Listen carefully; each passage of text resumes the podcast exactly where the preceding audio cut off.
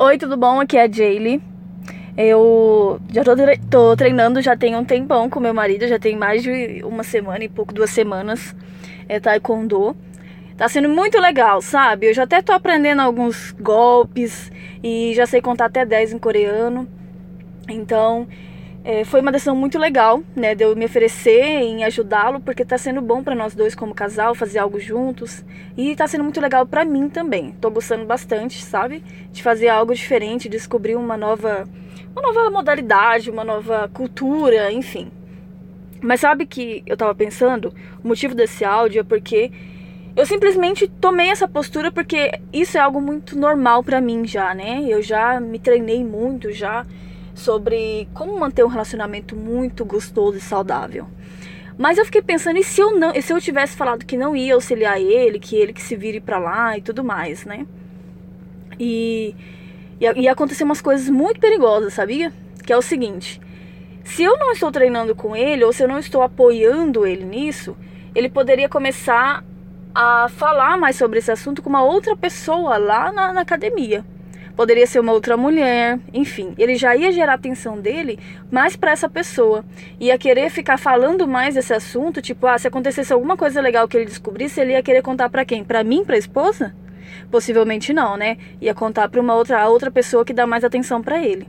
Então, se eu não tivesse me oferecido para ser a fã número um, para ser a maior apoiadora dele, possivelmente outra pessoa tomaria esse posto. Talvez fosse o professor dele, talvez fosse, enfim, não sei. Mas poderia sim ser uma outra mulher. E eu estaria deixando o quê? De criar conexão com meu parceiro, né?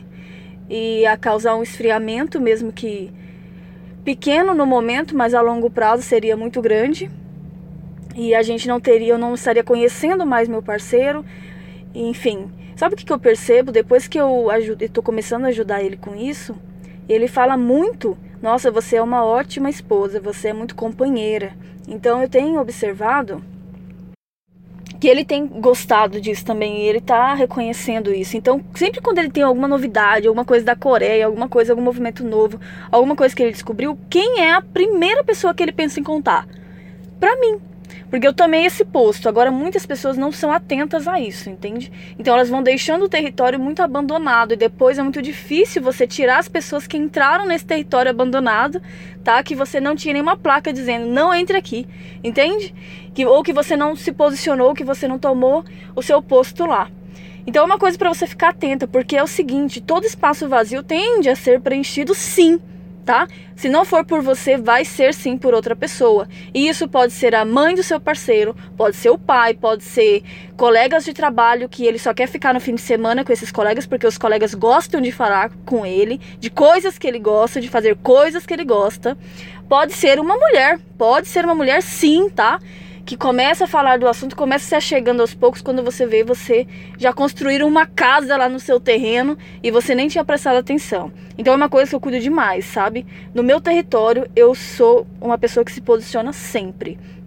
E eu prefiro muito mais fazer algo com meu marido, fazer uma modalidade nova, sair para correr, fazer qualquer coisa junto com ele. Eu não sei o que o seu marido gosta. Eu não sei se é música, eu não sei se é pintura, eu não sei o que que é. Mas você tirar meia hora por dia, 40 minutos para você fazer algo junto com ele, para você mostrar que você tá ali com ele, é fundamental. Porque depois ele vai querer te retribuir também nas coisas que você gosta, entende? Então é isso, essa é uma lição que eu queria te passar, então preste muita atenção. Não é porque você não está se posicionando que ninguém está, tá? Um beijo, tchau.